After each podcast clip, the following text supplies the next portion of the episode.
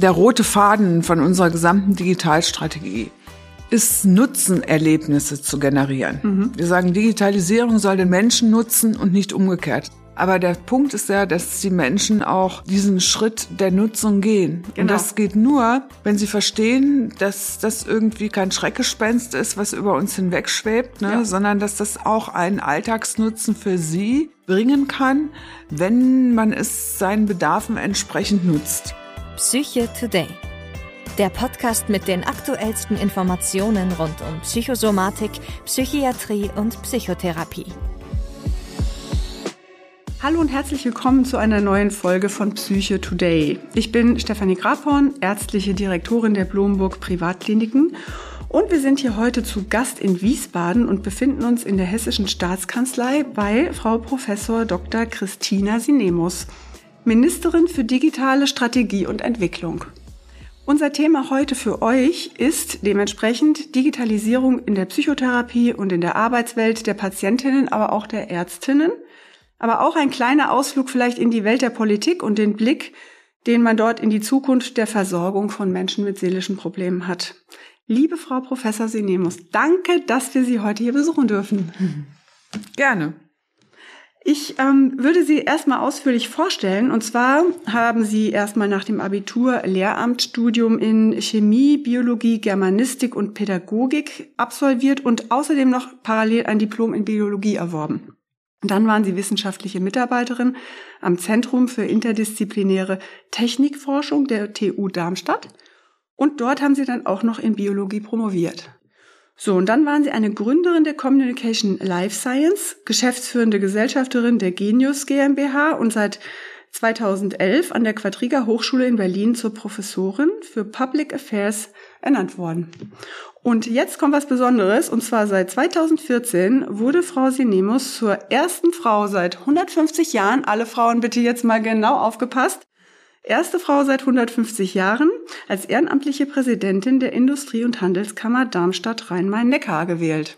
Das ist was Besonderes. Und seit 2021 hat sie das Amt der Ministerin für digitale Strategie und Entwicklung inne und seit 2022 ist sie auch im Kabinett rein.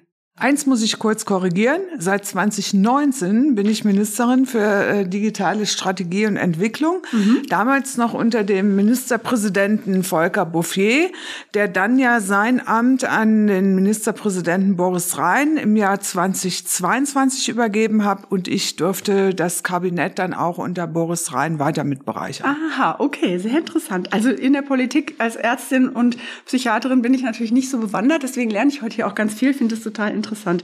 Und da kommt auch gleich meine erste Frage. Was genau machen Sie denn eigentlich als Ministerin für Digitales und Entwicklung, Strategie und Entwicklung? Was macht man da? Naja, also erstmal musste ich 2019 ein Digitalministerium aufbauen. Es gab nämlich keins in Hessen. Ach so. Wir haben das zweite Mal in der, ja, glaube ich, Landesregierung in Hessen das Vergnügen gehabt, einen neuen Bereich zu entwickeln, wirklich neu aufzubauen. Das erste Ministerium, was neu aufgebaut war, war 1986 das Ministerium für Umwelt unter Joschka Fischer und ähm, jetzt gibt es das Digitalministerium unter Christina Sinemus. Und da musste ich von Null anfangen. Also der damalige Ministerpräsident hat gesagt, komm her, du hast auch relativ, ja, freie Hand ist jetzt vielleicht zu viel gesagt, aber du hast schon auch, äh, kannst auch schon deine Ideen in entsprechender Weise einbringen. Das habe ich auch gemacht und es sind im Prinzip vier Bausteine, die mir geholfen haben, den Bereich so aufzubauen, wie ich auch mein Unternehmen aufgebaut habe. So ein bisschen Erfahrung aus Wirtschaft hilft auch manchmal im Aufbauen eines neuen Bereiches. Ich habe nämlich zum nächsten Mal gesagt, ich will für das gesamte Budget zuständig sein. Also die 1,3 Milliarden, die in Hessen für Digitalisierung in dieser Legislatur verausgabt werden, werden bei mir im Digitalministerium gesteuert. Das heißt, wir sagen, äh, also wir äh, haben den Überblick, wo Digitalprojekte im Land Hessen stattfinden und geben auch die Gelder dafür frei und ähm, zusammen natürlich mit dem Finanzminister, aber ich verhandle auch für alle Ressorts neue Projekte. Mhm. Das kann ich deswegen tun und das war der zweite Baustein, äh, weil ich gesagt habe, ich baue den Bereich als wirklichen Querschnittsbereich auf. Wir mhm. sind ein Querschnittsministerium, was Interaktionsmöglichkeiten, Schnittstellen mit jedem anderen Ressort hat, die auch wahrnimmt und auch mit denen gemeinsam neue Ideen entwickelt. Mhm. So ist zum Beispiel die Idee eines neuen Unterrichtsfach Digitale Welten entstanden, mhm, mhm. zusammen mit dem Kultusminister. So ist zum Beispiel das Verteilen von 10.000 Tablets in der Pandemie zusammen mit dem äh, Sozial- und Gesundheitsminister entstanden. Das ist die eine Aufgabe, eben Querschnittsbereich und Controlling äh, des Gesamtbudgets des Landes zu sein. Mhm. Zum Zweiten sind wir aber auch operativ tätig für diesen gesamten Bereich der digitalen Infrastruktur. Mhm. Denn ich habe mal so ein bisschen auch in den Bund geschaut. Da gab es damals auch eine digital Zuständige, die Kollegin Doro Beer, und mit der habe ich mich viel unterhalten und die hat auch gesagt, ich habe eigentlich überhaupt keine Zuständigkeiten. Ich sitze mhm. am Kabinettstisch, ich habe aber keine Zuständigkeiten. Das mhm. ist halt schlecht. Mhm. Deswegen Budget ist immer gut und Zuständigkeit für Operatives ist vor allen Dingen die digitale Infrastruktur. Und da muss ich sagen, das war auch richtig, das zu tun, weil ohne dass die digitale Infrastruktur ordentlich ausgebaut ist, werden wir ja auch in keine anderen genau. Anwendungsbereiche genau. kommen. So, und ähm, da sind wir auch ordentlich vorangegangen, mal so in Richtung Krankenhäuser. Ein Beispiel. Äh, ich habe gesagt, bis Ende 2022 möchte ich nahezu alle Krankenhäuser, Plankrankenhäuser, gigabitfähig angeschlossen haben. Was, was, was glauben Sie, wo stehen wir im Moment? Keine Ahnung, das wäre schon mal eine Frage, die mich natürlich brennend interessiert. Wie ist das 98, eigentlich? 98,6 Prozent der hessischen Plankrankenhäuser sind gigabitfähig angeschlossen. Super.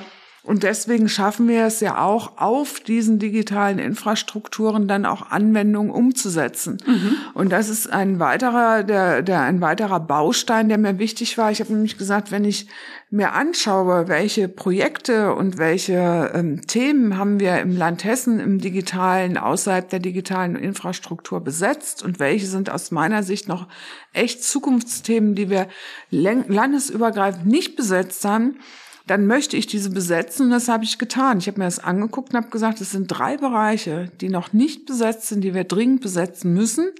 Das ist der erste Bereich äh, digitale Transformation, insbesondere bei kleinen äh, mittelständischen Unternehmen mhm. oder auch bei machbarkeitsneuen Ideen, also Unterstützung von Pilotprojekten, Pilotprozessen, Pilotprodukten. Und da haben wir über 50 Millionen. Und jetzt sind es 130 Projekte. Wir haben aber insgesamt 50 Millionen verfügbar. Knapp 40 haben wir schon eingesetzt. Und das sind dann so Projekte von kleinen Doktorandengruppen, die an der Hochschule sitzen und sagen, ey, wir haben eine Idee, aber uns finanziert keiner mhm. unseren Piloten. Mhm. Also Erste Finanzierung war eine kleine Doktorandengruppe, wo ein ITler, ein äh, Marketing-Spezialist und ein KI-Spezialist mhm. zusammengesessen haben und gesagt, was wir machen den, den laufenden Rollstuhl erfinden. Okay. Also für Rollstuhlfahrer, mhm, Dass die, die dann die Treppe sozusagen. hochkommen mhm, mhm, oder und die sich in beim Einkaufen hoch und runter mit ihrem Rollstuhl bewegen können und mhm. damit dann halt auch egal ja. ja Wege überbrücken können. Mhm. Und gibt's denn da auch was, weil ich muss mal noch mal in den psychischen Bereich gucken, gibt's denn da auch zum Beispiel Forschungsgruppen, wo die psychische Thematik, also Apps oder ähnliches oder eine kleine Gruppe, die überlegt, wie man da die Leute abholen ja. könnte? Ich, ich sage jetzt noch mal ja. kurz zu Ende. Also das eine ist äh, hier der, dieser Thema Distral, äh, digitale äh, Innovation und Transformation mhm. voranbringen. Der zweite Themenbereich ist Smart Region, also interkommunale Zusammenarbeit. Wie kriegen wir flächendeckend ähm, unsere Rathäuser digitaler ja. oder auch unsere Verwaltung? Und der dritte Themenbereich ist KI, KI-Zukunftsagenda. Und sowohl im Innovation- und Transformationsbereich als auch in dem Bereich KI hat natürlich auch ganz viel mit Psychologie zu tun. Also mhm. wenn ich jetzt mal genau. an die rein praktischen denke, äh, Dinge denke, äh, in der ähm, Psychologie haben wir beispielsweise eine, wie ich finde, ganz spannendes KI-Projekt im Bereich des Lernens die heißen DigiSapiens, ein kleines Unternehmen. Mhm. Und was die gemacht haben, ist mehr oder weniger eine Lern-KI äh, zu entwickeln für Schülerinnen und Schüler, die Sorge haben, vor anderen laut vorzulesen. Ja?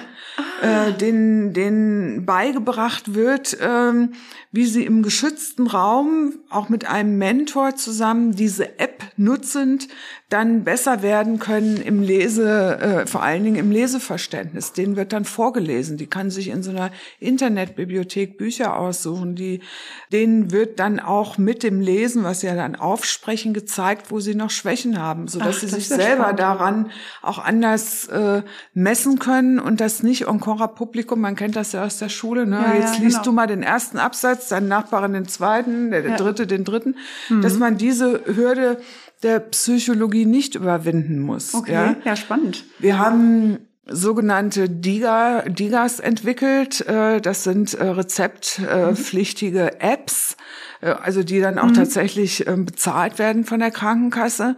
Und auch dort haben wir wirklich, ähm, ich glaube, viele Hürden überwinden können, gerade bei Patienten wie zum Beispiel Parkinson, auch bei Patienten wie HIV. Mhm. Also mhm.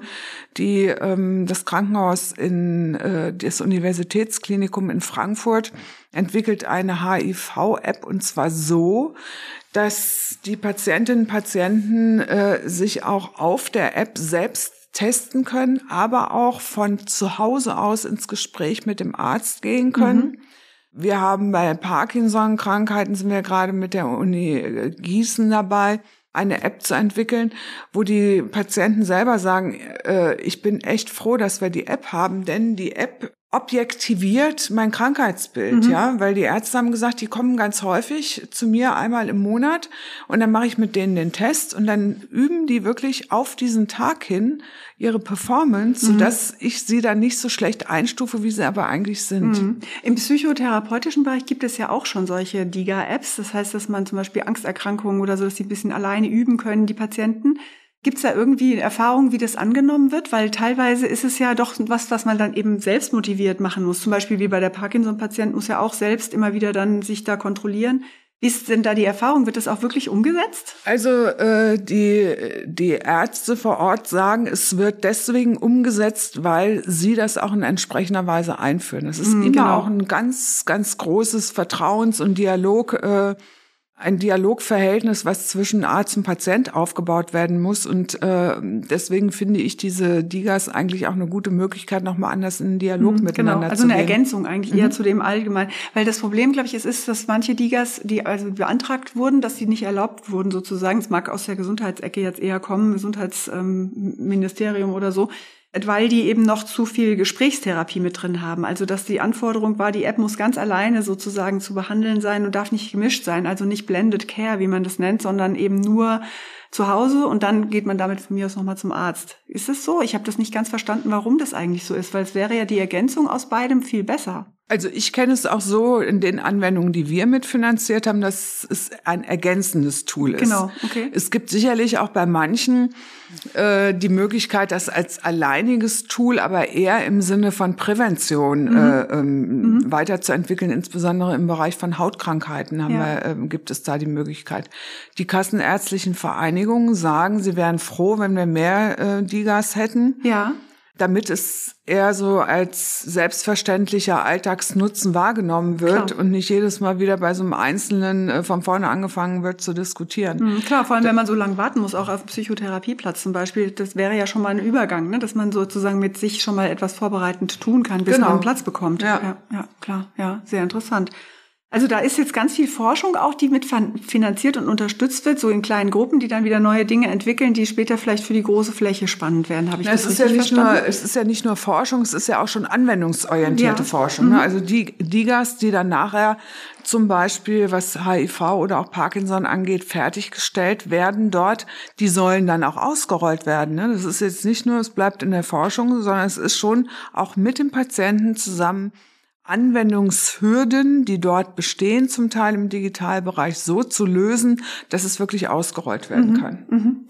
Was ich auch noch mal ein Thema finde, was wir vielleicht ansprechen könnten, ist, es wird ja immer so viel in den Medien geschrieben, von wegen, dass die ganzen digitalen Tools, die machen ja alle abhängig und die überlasten und die sind verantwortlich für Burnout und so. Und dann habe ich auch mal ein bisschen nachgelesen, ob es überhaupt Studien dazu gibt. Und so, was ich gesehen habe, ist es eigentlich noch gar nicht erforscht, ob das wirklich so ist. Das sind oft nur Vermutungen. Und die meisten Menschen stehen eher positiv dem gegenüber und denken, ich kriege dann Entlastung und Unterstützung durch die digitale Welt.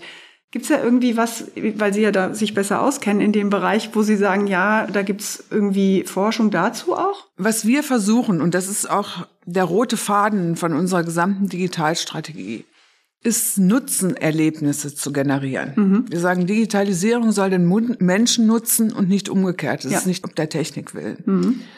Und wenn man vom Ende gedacht sich dann mal immer überlegt, für wen kann es denn welchen Nutzen bringen, haben wir Projekte entwickelt, wie beispielsweise die sogenannten hm, Dialotsen. Das sind äh, ja ehrenamtliche Stützpunkte, die meistens auch zusammen mit äh, Gesundheitseinrichtungen wie DRK oder ähnlichem in Hessen äh, entwickelt wurden. Und da geht es einzig und allein darum, den Senioren und Senioren zu ermutigen, den Umgang mit den Digitalgeräten zu lernen. Mhm. Und dazu werden Ehrenamtliche von uns ausgebildet. Mhm. Wir haben jetzt über 500 Ehrenamtliche in Hessen ausgebildet, die einmal die Woche mit Senioren und Senioren die digitale Welt erkunden. Mhm. Und da kommen ganz viele Aha-Erlebnisse. Das glaube ne? ich, ja. Äh, und das sagen einem dann 80, 85-jährige Frauen, die sagen, mein Mann ist gestorben, ich habe bisher überhaupt nichts machen können, ich bin, ich konnte mich auch nicht so gut bewegen, weil ich war selber eingeschränkt. Ähm, der hat eingekauft, der hat äh, die ganzen Finanzgeschichten gemacht. Ich wusste, ich war blank, ich wusste nichts mehr. Mhm. Und jetzt sitzt sie zu Hause und kann mithilfe des Bedienens ihres digitalen Endgerätes sich Lebensmittel nach Hause mhm. bestellen. Die, die sagt, das ist ein ganz anderer, ein ganz anderes Lebensgefühl. Ja, ja. oder eben Gesundheits-Apps Oder Online-Banking oder Gesundheits-Apps ja. oder, oder. Ja. Das ist der eine Teil. Deswegen, ich, es gibt gar nicht so Einzelbeispiele, weil wir so viel machen. Wir versuchen es aber nutzerorientiert zu entwickeln und sagen, okay, Telemedizin im ländlichen Raum, welche äh, unterstützen Ärzte dort Videokonferenzen zu erlernen mhm. mit den Patienten. Auch das war nämlich äh, vor der Pandemie nicht so tagtäglich. Mhm. Nee, nee, gar ja? nicht. Das ist auch gerade im Psychobereich ganz interessant. Wir dürfen ja jetzt auch Videotherapie machen sozusagen. Vorher war das ja noch gar nicht erlaubt. Das ist ja jetzt erlaubt. Man muss den Patienten mal sehen, aber dann darf man ja so und so viele Einheiten wieder digital online machen. Das ist natürlich eine Riesenerleichterung, gerade wenn die Leute weit weg sind. Ja. Aber der Punkt ist ja, dass die Menschen auch diesen Schritt der Nutzung gehen. Genau. Und das geht nur, wenn sie verstehen, dass das irgendwie kein Schreckgespenst ist, was über uns hinwegschwebt, ne, ja. sondern dass das auch einen Alltagsnutzen für sie bringen kann, wenn man es seinen Bedarfen entsprechend nutzt. Genau. Und das ist ja auch so das, was ich eben meinte, dass es in der Presse oft so negativ dargestellt wird, dass die Digitalisierung so, als wäre das was Schlechtes. Ne? Wir werden jetzt irgendwie davon überschwemmt und wir werden ersetzt oder wir werden nicht mehr mit dem Therapeuten reden dürfen, sondern nur noch mit irgendwie einer KI oder so. Das sind ja irgendwie so Ängste, die da geschürt werden, die die ich wirklich jetzt nicht sehen würde mit dem, was Sie erzählen. Aber äh, die Frage ist, gibt es denn da berechtigte Ängste auch in diese Richtung, dass man dann irgendwas abschafft und am Ende spreche ich nicht mehr mit der Frau Grabhorn, ne, sondern ich spreche nur noch mit einer KI über meine Probleme? Oder das wird ja wahrscheinlich nicht im Sinn der Politik sein, nehme ich mal an. Ich weiß gar nicht, ob die Politik das in irgendeiner Weise verhindern oder befördern kann. Mhm. Vor jeder neuen Technologie, vor jeder neuen Technik haben alle Sorge. Und das ja. ist auch ganz normal. Ja weil der gemeine Mensch möchte sich ungerne in, aus seiner Komfortzone herausbewegen. Wir sind, auch wenn wir immer sagen, ach, Veränderung ist toll, eigentlich sind wir alle Veränderungen scheu. Ja, klar. So, und wenn dann ein Chat GPT kommt oder man über Digitales und Metaverse redet, dann ist das auch ein Stück weit Bedrohung oder dann fühlt man auch ein Stück weit Bedrohung, weil tatsächlich sich ja etwas ändert, was ich nicht weiß, was sich ändert. Also wenn ich planbar eine Änderung habe, ne, mhm. dann komme ich damit klar. Aber wenn etwas unter Unsicherheiten Veränderungen hervorruft, dann, dann hat der Mensch immer Sorge und Angst. Und das mhm. kann man ja auch ein Stück nachvollziehen. Ja. Und ich kann auch diese Unsicherheit nicht nehmen. Sondern was wir tun können, also was die Politik tun kann, ist, einen Regulierungsrahmen zu schaffen. Mhm. Und das ist mir wichtig, auch bei diesem KI-Thema, dass wir gesagt haben, wir wollen nicht warten, bis irgendjemand sagt, so mach das, sondern wir wollen mitgestalten. Wir mhm. wollen, und deswegen haben wir ein Zentrum für verantwortungsbewusste Digitalisierung gegründet. Mhm. Wir wollen wertebasierte Techniknutzung ermöglichen. Dazu muss ich sie erforschen mhm. und vielleicht auch Kriterien und Prüfkriterien erarbeiten, um zu sagen, wenn ihr, du Unternehmer, du äh, Individuum, das Thema Digitales und KI bei dir einsetzt, dann ist das von uns mit einem bestimmten Prüfkriterienkatalog hinterlegt, der verantwortungsbewusste mhm. KI einsetzt. Wir haben ein Projekt dort als eines der ersten Projekte finanziert. Das heißt Robotrust. Das heißt, wie muss ich beispielsweise Pflegeroboter entwickeln, mhm. damit der Mensch denen vertrauen kann? Weil die können ja in der Pflege tatsächlich eine große Unterstützung Und leisten. wie, ja. ja? Mhm. So, und deswegen versuchen wir das eher als integraler Bestandteil der Zukunftsgestaltung zu betreiben und Vorsorge zu betreiben, dass wir das nicht einfach, ja, so wie es in manchen asiatischen Ländern der Fall ist, als äh, Kontrollinstrument nutzen, mhm. sondern als wertebasierte, verantwortungsbewusste Technikentwicklung. Ja, ja. Und ich glaube, wenn man das tut und das auch deutlich macht den Bürgerinnen und Bürgern, dass wir schon sehr gut verstehen, dass sie Sorge davor haben, dass wir aber versuchen hier Reallabore als Verprobungen für Piloten zu entwickeln, dass wir versuchen, ein Zentrum für verantwortungsbewusste Digitalisierung dann auch in die Umsetzung zu bekommen, dass wir ein Forschungszentrum mhm. für AI, also KI hier in Hessen entwickelt haben, dass wir Unterstützung den kleinen und den mittelständischen Unternehmen anbieten, äh, wie kann ich KI ähm, sinnvoll in meine Produkte oder Prozesse integrieren, dass das, glaube ich, schon ein Riesenschritt ist, um den Bürgerinnen und Bürgern auch ein Stück mehr wieder Vertrauen in Politik zu geben, weil ich kann das nicht verhindern. Mhm. Ich kann es nur versuchen nur mitzugestalten. Zu prüfen und zu gestalten, genau, mhm. ja, total interessant. Ja, weil ich würde mir jetzt in meiner Welt vorstellen, vielleicht gibt es irgendwann eine KI, die sozusagen mir den ersten Teil einer Anamnese vielleicht abnimmt oder so. Kann ne? Also dass sein. sie, die fragt ihn schon mal ab, haben sie Ängste, haben sie dies und das und dann könnte im nächsten Schritt meinetwegen ich als Person dazu kommen und sagen, okay, aha, der hat also wahrscheinlich was eine Angststörung. Ne? Und da ist natürlich dann die Angst sehr richtig von dem Patienten, oh Gott, was macht denn jetzt dieser Roboter, der mich da vorher gefragt hat, vielleicht mit meinen Daten oder so. Also das heißt, das wäre ja ein Thema dann, oder? Dass es praktisch vorher so geprüft wird, dass man da eigentlich genau. sorglos das einsetzen könnte genau. irgendwann. Ganz mhm. genau. Ja. Das wäre dann der Prüfauftrag äh, an ein wegen mir KI. Also wir haben hier in Hessen ein äh, AI Quality and Testing Hub gegründet, Aha. das Digitalministerium mhm. zusammen mit dem Verband der deutschen Ingenieure. Und der Anspruch wäre, dass solche ähm, Pilotverprobungen beispielsweise von einem ja, äh, Chatbot, äh, der die Erstanamnese macht, dort auch verantwortungsbewusst und nach bestimmten Prüfkriterien passieren mhm, mhm. und dann äh, in die Anwendung kommen. Mhm, total spannend. Eine Frage hätte ich nochmal, ich weiß nicht, ob es dazu überhaupt was äh, aus Ihrer Sicht zu sagen gibt, aber es wird ja diese Taktung auch irgendwie immer kritisiert. Ne? Wir haben jetzt angeblich alle die schnellere Taktung durch E-Mails und durch alles, also im Sinne der psychischen Auswirkungen, die wir jetzt durch die, die zunehmende Digitalisierung haben. Würden Sie das auch kritisch sehen oder würden Sie sagen, das ist, da muss es auch irgendwie nochmal einen anderen Umgang mitgeben oder kann man da von der Seite der, sag ich mal, beratenden Funktion der Politik auch nochmal eingreifen? Naja, also ich meine, man muss ja nun wirklich sagen, dass wir mittlerweile äh, völlig äh, overwhelmed sind von den ganzen Eindrücken und natürlich auch von den Anforderungen, die mhm. an einen gestellt werden. Aber an manchen Stellen, glaube ich, macht man sich auch selbst den Druck. Mhm. Oder und versucht nicht äh, für sich den geschützten Raum zu entdecken. Also ich sage jetzt mal ein ganz blödes Beispiel. Ich lege zum Beispiel mein Handy in der Regel abends nicht neben das Bett mhm. und morgens als erstes in die da Hand. Sind Sie schon weiter als ich? ich, ich finde das bewundernswert, dass meine äh, jüngere Tochter, die ist jetzt 17, mhm. morgens die Ansage macht, ich habe heute den ganzen Tag das Handy aus. Echt? Mhm. Wow, da ist sie schon weiter als ich.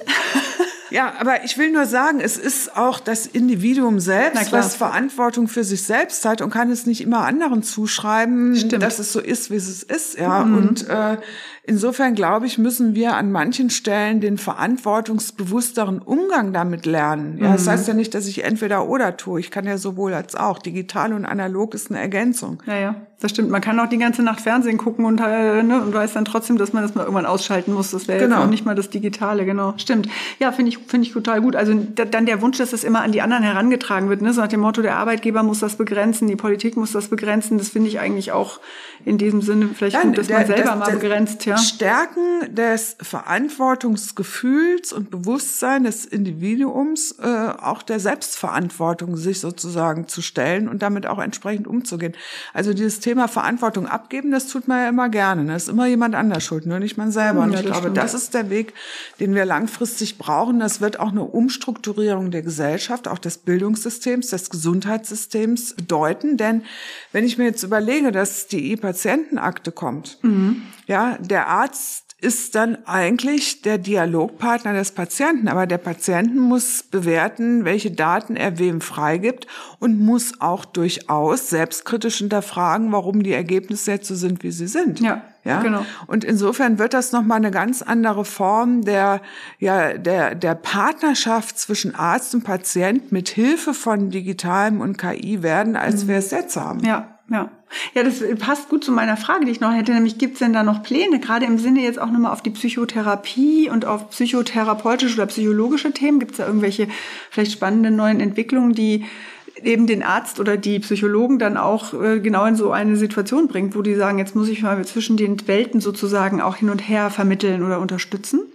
Also glaube ich schon, ähm, dass das nochmal eine Herausforderung wird, ähm, die digitale und die analoge Welt so zusammenzubringen, dass sie Nutzenerlebnisse auch für den Patienten generieren. Mhm, mhm. Und ich glaube auch, dass es noch ein Weg ist, aber der muss gegangen werden, auch gerade in dem Bereich Psychotherapie zu verstehen, dass gerade bei der äh, Diagnostik, aber auch vielleicht bei ja, Anwendungen ähm, langfristig Digitales durchaus eine Rolle spielen kann. Ich könnte mir vorstellen, dass man individuelle Lern-Apps auch in der Psychotherapie mhm. entwickelt, mhm. ja, dass ich äh, vielleicht dann auch zu Hause noch einiges für mich tun kann, um irgendwie zu üben, mit einer bestimmten Angstsituation wegen mhm. mir umzugehen, mhm. ja. Ja, das gibt's auch schon teilweise, dass man da schon solche Sachen macht. Ich dachte noch, vielleicht gibt's noch mal was, was jetzt schon geplant ist, so, so im Sinne von einer Chat-GPT-artigen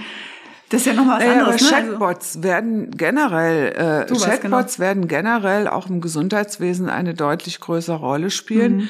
Äh, wir werden vermutlich auch an manchen Stellen hier äh, den Fachkräftemangel äh, mit äh, ausgleichen müssen, ja. äh, aber auch ganz praktisch äh, der Pflegeroboter. Ja. Mhm der dann, und auch das ist ein psychologisches Momentum, ja, wenn jemand im Bett liegt und dann kommt so ein Roboter da reingefahren und bringt einem das Essen, das finden die wahrscheinlich ähm, dann nicht so gut, wenn sie sich da nicht emotional aufgehoben mhm. fühlen. Und interessanterweise, wenn man sich andere Länder anschaut, da haben viele ältere Menschen den Roboter Hund, ja, mhm. und den lieben sie und der reagiert auch. Mhm. Oder die Leserobbe, ja, mhm. die dann den Kindern mit ins Bett gelegt wird. Also mhm. ich glaube, dass es da ganz viele Schnittstellen gibt, wo auch Digitales, äh, Emotionales äh, positiv mit ausgleichen mhm. kann. Ja, ja, das denke ich auf jeden Fall auch. Gerade auch, wenn man sich überlegt, die Pflege in der Psychotherapie oder Psychiatrie, die haben ja auch Medikamentenausgaben, Essensausgaben und sowas. Das ist ja nicht nur Gespräche. Dann bleibt ja mehr Zeit eigentlich, dann die Zeit zu nutzen in einem Gespräch vielleicht mit einem Patienten, wenn das andere von einem Roboter erledigt würde. Also finde ich eigentlich ganz, ganz gut, ja. Mhm. Ja, dann äh, würde ich jetzt fast sagen, vielen Dank für das super Gespräch. Ich wüsste noch gern, haben Sie vielleicht noch einen Buchtipp für uns, was man noch zu dem Thema vielleicht lesen könnte? Buchtipp. Naja, unsere Digitalstrategie natürlich rauf und runter. Ne? Das Land Hessen hat eine Digitalstrategie ich sehe das äh, geschrieben. Liegen. Das ist ein tolles, ja. tolles Werk, werde ich mir auch. Wir haben auch eine KI-Zukunftsagenda geschrieben.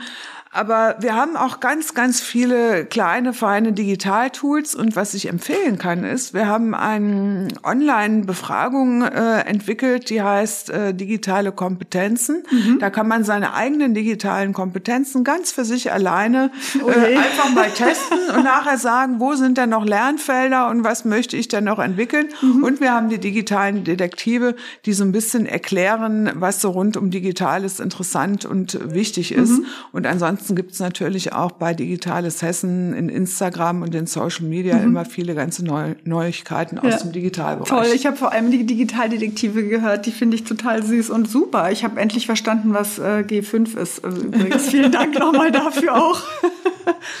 So, und jetzt ähm, gibt es vielleicht noch für unsere, sag ich mal, sehr wissenschaftlich interessierten Zuhörerinnen sowas wie eine Studie oder ein Review oder eine Übersichtsarbeit, wo Sie sagen, das können die sich noch angucken zu diesem Thema Digitalisierung im Gesundheitsbereich. Gibt es da irgendwie vielleicht eine Studie? Tipp aus unserem Wissenschaftskontor. Es gibt keine Studie, aber es gibt äh, das Kompetenzzentrum eHealth, so heißt das bei ja. uns. Äh, die sitzen in Gießen mhm. und dort gibt es auch viele Informationen. Mhm. Ähm, und das kann man sich sicherlich auch mal anschauen, was dieses Kompetenzzentrum macht und welche Literatur die empfehlen, wenn man sich genau im Gesundheitsbereich umtun mhm. möchte. Total spannend. Und dann gibt es auch ein paar, wie ich finde, spannende Papiere, die durchaus auch wissenschaftliches Niveau haben, die von unserem Rat für Digitalethik geschrieben worden sind, mhm. auch zum Thema wertebasierte KI, mhm. aber auch zum Thema Demokratie äh, und Digitalisierung.